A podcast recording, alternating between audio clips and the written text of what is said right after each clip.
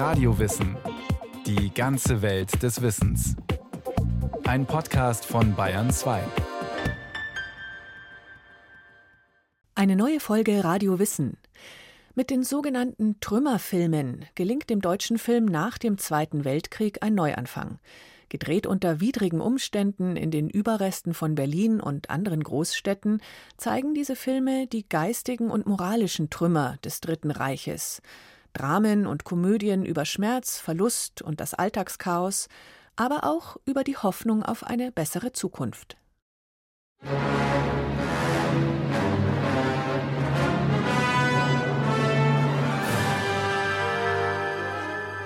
Berlin 1945 die Stadt hat kapituliert. Mit dieser Texttafel beginnt Die Mörder sind unter uns, der erste deutsche Nachkriegsfilm, der erste sogenannte Trümmerfilm. Das Bild blendet über. Zwei Erdhügel tauchen auf, die sich als Gräber entpuppen, mit Blumen, einem Kreuz und einem Wehrmachtshelm. Der Tod ist allgegenwärtig in dieser Stadt, die nach dem Zweiten Weltkrieg nur noch als Schatten ihrer selbst dahin vegetiert.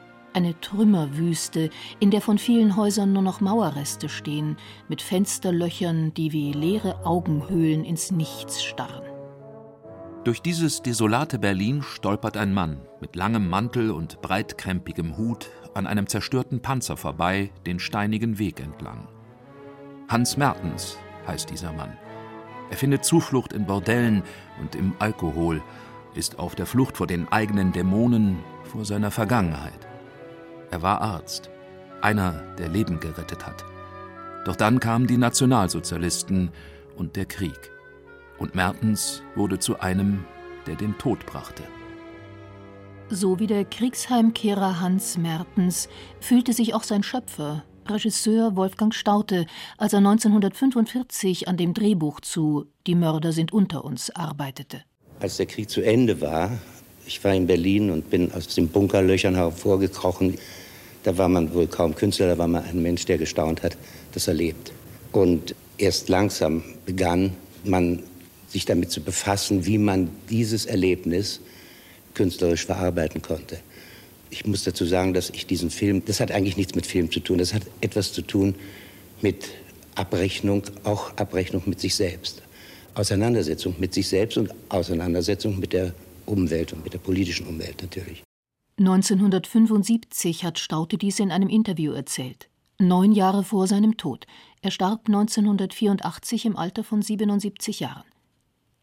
Wolfgang Staute begann seine Karriere als Synchronsprecher und Schauspieler und arbeitete im Dritten Reich auch als Regisseur von Unterhaltungsfilmen wie Akrobat Schön und Ich hab von dir geträumt. In Veit Harlands berüchtigtem antisemitischen Hetzstreifen Jud Süß ist er in einer kleinen Rolle zu sehen. Ein winziger Auftritt nur, am Schluss des Films, aber einer, wegen dem er sich im Nachhinein zutiefst schämte. Und diese Scham hat ihn noch in den letzten Kriegswochen dazu getrieben, an einem Drehbuch zu arbeiten, in dem er die Verstrickung der Deutschen in die NS-Zeit und die Schuldfrage thematisierte.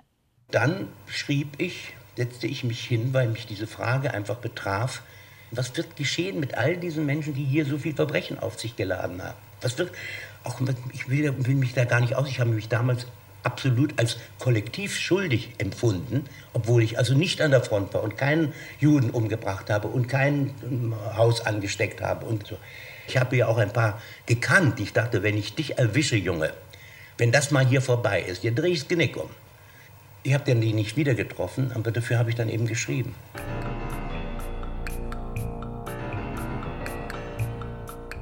Die erste Drehbuchfassung nennt Staute Der Mann, den ich töten werde.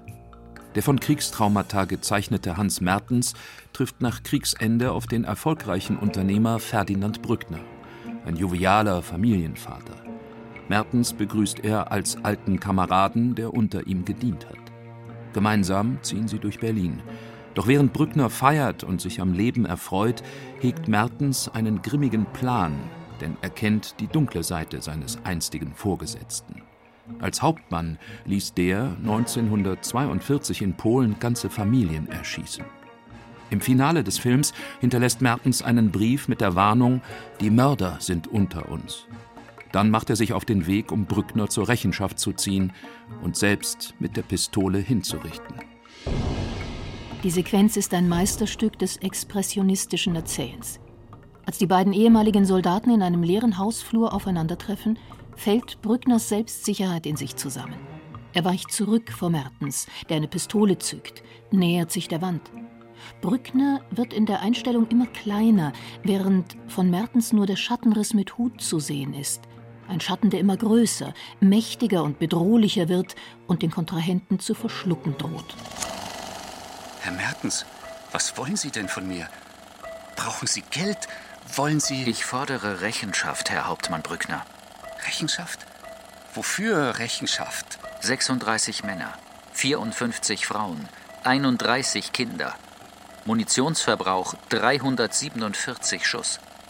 Ja, was denn? Um Gottes Willen, da war doch Krieg. Da waren doch ganz andere Verhältnisse. Was habe ich denn heute damit zu tun? Jetzt ist doch Frieden. Wir haben doch Weihnachten. Friedensweihnachten. Mertens, um Himmels Willen. Wolfgang Staudte stellt den Stoff den westlichen Besatzungsmächten vor. Den Engländern, den Franzosen, den Amerikanern. Alle lehnen ab. Doch der sowjetische Kulturoffizier unterstützt das Filmprojekt. Nur mit dem Ende ist er nicht zufrieden. Mertens darf den Kriegsverbrecher nicht erschießen. Er darf keine Selbstjustiz üben, sondern soll die Angelegenheit der Justiz überlassen. So bekommt Der Mann, den ich töten werde, einen neuen Titel. Die Mörder sind unter uns. In letzter Sekunde wird Mertens an der Selbstjustiz gehindert. Von der zweiten Hauptfigur des Films, Susanne Wallner. Eine junge Frau, die aus dem Konzentrationslager heimkehrt und ihre Berliner Wohnung belegt vorfindet mit dem verbitterten Mertens. Die beiden arrangieren sich notdürftig miteinander. Aus zwei verwundeten, einsamen Seelen wird langsam ein Paar, das sich Halt gibt und einander vor dem Absturz bewahrt. Die Rolle der Susanne Wallner besetzt Wolfgang Staudte mit einer jungen, bis dahin kaum bekannten Schauspielerin, der damals 20-jährigen Hildegard Knef. Der große Erfolg des Films, der im Oktober 1946 in die Kinos kommt, macht die Knef zum ersten Star des deutschen Nachkriegskinos. Eine Karriere, die sie bis nach Hollywood führt und im Kino, auf Theater- und Musicalbühnen sowie als Sängerin Welterfolge feiern lässt. Für mich soll tote Rosen regnen, mir sollten sämtliche Wunder begegnen. 1996, zum 50. Jubiläum von Die Mörder sind unter uns, erinnerte sich Hildegard Knef an ihr erstes Aufeinandertreffen mit Wolfgang Staudte. Der hatte sie in Berlin auf der Bühne des Schlossparktheaters entdeckt. Das Stück war vorbei und wir gingen in unsere eiskalten Garderoben, stolperten dort die Treppen hinauf. Und da stand ein Mann, der litt unter einem unbeschreiblichen Husten.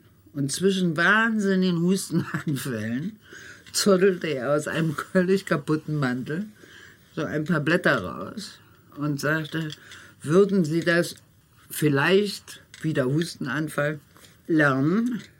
Ich sagte, weshalb?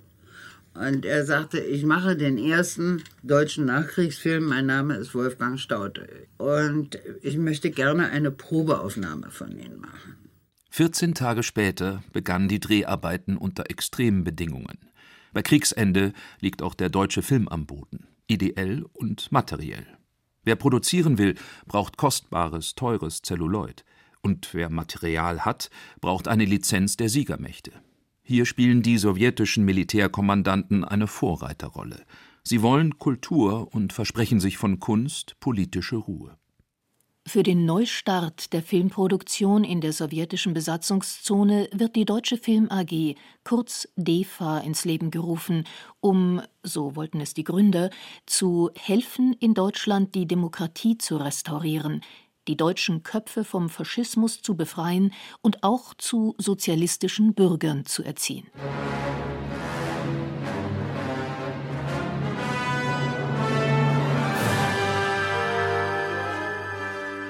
Im März 1946 darf Wolfgang Staudte mit den Dreharbeiten zum ersten DEFA-Film beginnen. Die Mörder sind unter uns. Viele Szenen werden in der Berliner Innenstadt gedreht, inmitten der Trümmer. Stautes damaliger Cutter und Regieassistent, der 2003 verstorbene Hans Heinrich, erinnert sich.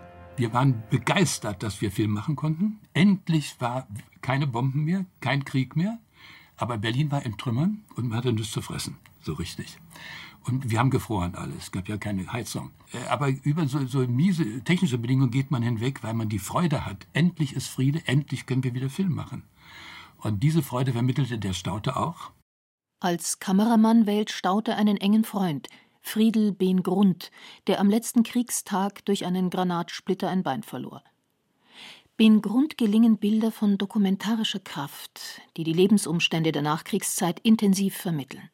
Karge Landschaften, spitze, schroffe Ruinen, die aussehen, als ob sie jederzeit einstürzen und alle unter sich begraben könnten.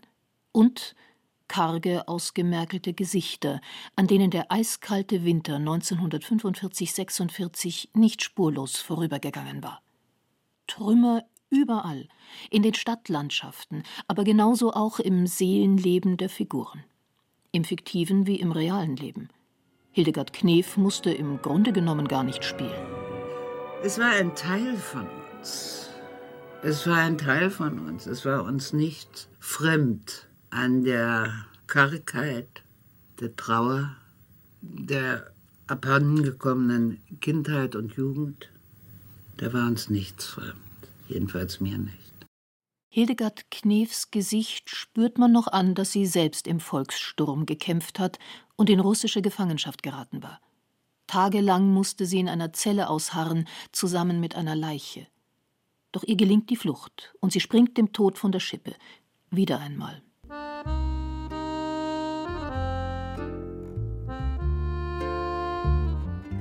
Die Knef, Jahrgang 1925. Sie ist sechs Monate jung, als ihr Vater stirbt.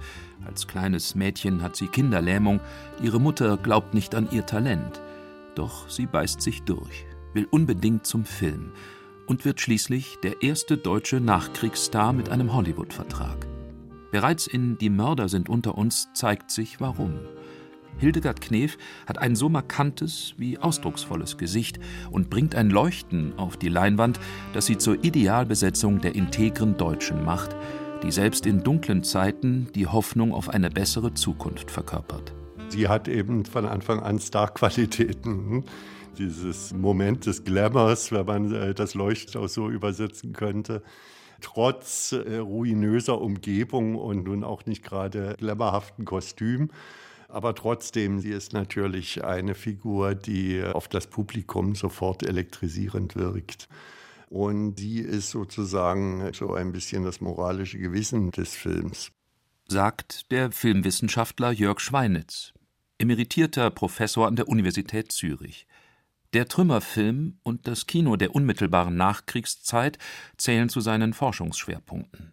Für Jörg Schweinitz ist Hildegard Knef das Gesicht des Trümmerfilms. Sie spielt ja dann auch in Zwischen gestern und morgen eine wichtige Rolle, der in München dann mit amerikanischer Lizenz gedreht worden ist. Und auch in Film ohne Titel spielt sie dann die Hauptrolle äh, 1948, der übrigens so etwas wie eine kleine Satire auf das Genre des Trümmerfilms ist. Trümmerfilm. Ende der 1940er Jahre war das eher ein Spottname für all die Filme, deren Handlungswelt in den Trümmern der Nachkriegsstädte angesiedelt war. Mittlerweile hat er sich aber als seriöser filmhistorischer Begriff etabliert. Die Filme erzählen tatsächlich äh, weit mehr als über die zertrümmerten Städte, sondern es sind ja die Menschen, die äh, zurückgelassen wurden von diesem Krieg und die sich nun völlig neu orientieren müssen mit sehr vielen Schicksalsschlägen, aber auch mit dem Nachdenken darüber, ob man sich möglicherweise schuldig gemacht hat und was mit denen geschieht, die sich schuldig gemacht haben. Viele Trümmerfilme stellen sich an die Seite ihres Publikums, das sich vielfach als Spielball der Geschichte und Opfer des Krieges empfindet. Sie zeigen Verständnis für die Verzweiflung im Trümmerchaos, dienen gelegentlich aber auch als moralischer Zeigefinger für die Welt draußen vor dem Kinosaal. So gibt es Kritik an der Schwarzmarktkultur etwa in Razzia von 1947 oder eine Warnung vor dem Vergnügungsmilieu und vor Geschlechtskrankheiten wie in Straßenbekanntschaft von 1948. Vor allem aber wollen und sollen die Filme Optimismus für den Wiederaufbau wecken. Typisch ist die Erkenntnisreise der Protagonisten raus aus ihrer depressiven Lethargie hin zu neuem Mut. So wie Hans Albers in Und über uns der Himmel, der 1947 dazu auch das passende Titellied schmetterte. Der Wind weht von allen Seiten. Na, lass den Wind doch wehen,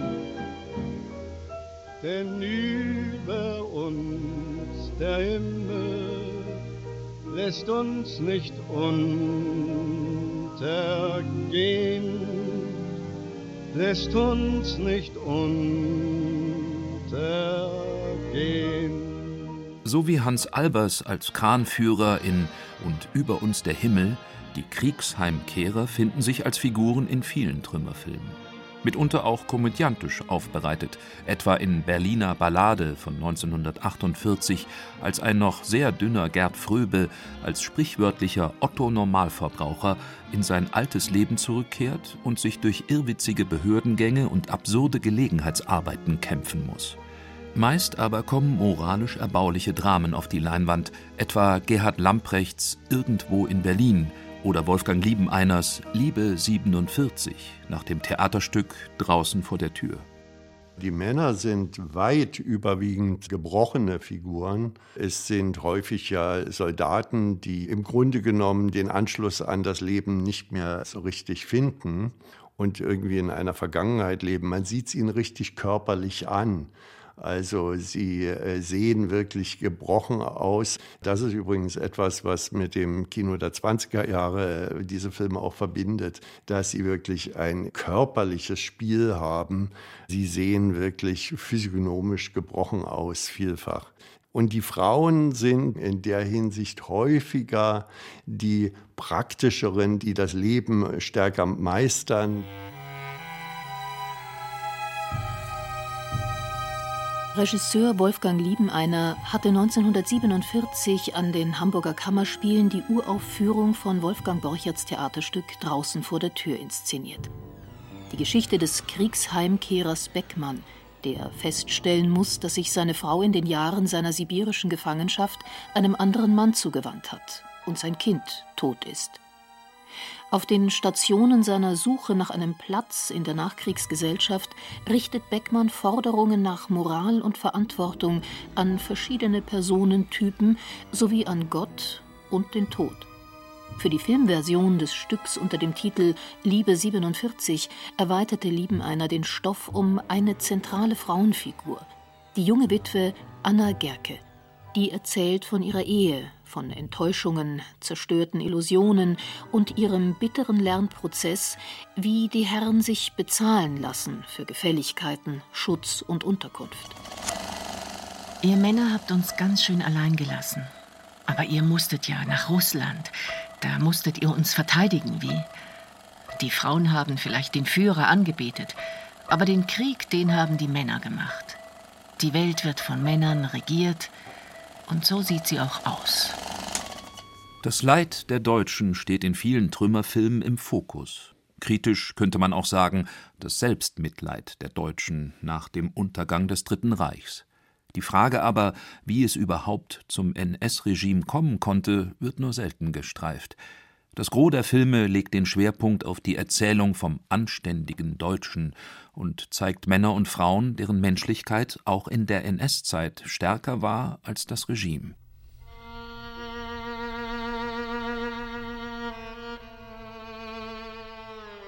Kaum ein Thema im Trümmerfilm ist hingegen die Verfolgung und Vernichtung der Juden.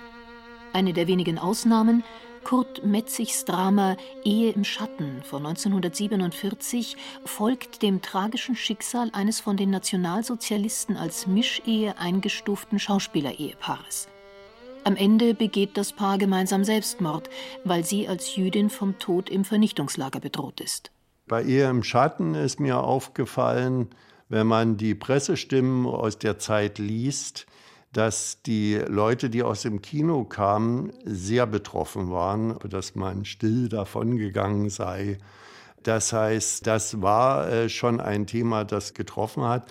Aber bald hat sich dann eben wie in äh, Über uns der Himmel mehr dieses Aufbaupathos äh, ausgebreitet und man hat stärker darüber nachgedacht, ja, wie soll es denn jetzt weitergehen? Und da teilt sich dann auch ja schon ein bisschen das Kino zwischen Ost und West weil dann die Überlegungen, wie es nun weitergehen soll, doch dann schon sehr spezifisch äh, durch einerseits die sowjetische Besatzungsmacht und die politischen Ambitionen in der Sowjetzone und die westlichen Besatzungsmächte auf der anderen Seite als Orientierungspunkte geprägt sind. Mit der deutschen Teilung und der doppelten Staatsgründung der BRD und der DDR geht die Ära des Trümmerfilms zu Ende. Politisch wie auch wirtschaftlich. Zum einen wird der Austausch an Filmschaffenden und der Vertrieb zwischen Ost und West immer heikler und komplexer, zum anderen floppen ambitionierte Projekte wie Liebe 47 an den Kinokassen. Im Zuge der Währungsreform und des einsetzenden Wirtschaftswunders will das Publikum keine Trümmerlandschaften und keine pathetischen Bilder der besiegten Bevölkerung mehr sehen. Die 1950er Jahre stehen vor der Tür und bringen in Farbe gedrehte, quietschbunte Komödien, die im Konsumrausch und im Überfluss schwelgen, und natürlich Heimatfilme, die das Rad weit zurückdrehen in ferne, gute, alte, scheinbar unpolitische Zeiten. Opas Kino ist tot schimpfen schließlich die Vertreter des neuen deutschen Films ab Mitte der 1960er Jahre und werfen den Regisseuren und Produzenten des Nachkriegskinos vor, bei der künstlerischen Auseinandersetzung mit der nationalsozialistischen Vergangenheit versagt zu haben. Ein Vorwurf, der in vielen Bereichen zutrifft, dabei aber die Leistung und das Vermächtnis der Trümmerfilme ignoriert.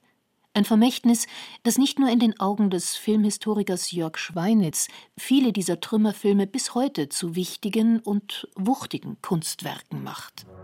Also sie bieten heute ja äh, immer einen Ausgangspunkt zur Reflexion und auch zur Diskussion. Und dieser Blick in eine Welt, die ja unsere Welt war, hm, also auch für die, mich eingeschlossen, die damals noch nicht geboren waren, sind diese Städte, diese Menschen, die da lebten, das sind ja Städte, in denen wir heute leben und Menschen, die wir noch kennengelernt haben. Das heißt, es ist wirklich unsere Geschichte und unsere Realität, in die wir die schauen. Da finde ich es ein extrem spannendes Kapitel. Es lohnt sich, diesem Kapitel nachzugehen.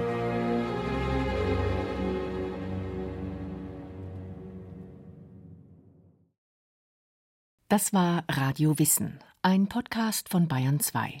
Autor dieser Folge Florian Kummert. Es sprachen Julia Fischer, Thomas Leubel, Friedrich Schloffer, Christian Schuler und Katja Schild. Ton und Technik Daniela Röder. Regie Kirsten Böttcher. Redaktion Andrea Breu. Wenn Sie keine Folge mehr verpassen möchten, abonnieren Sie Radio Wissen unter bayern2.de slash podcast und überall, wo es Podcasts gibt.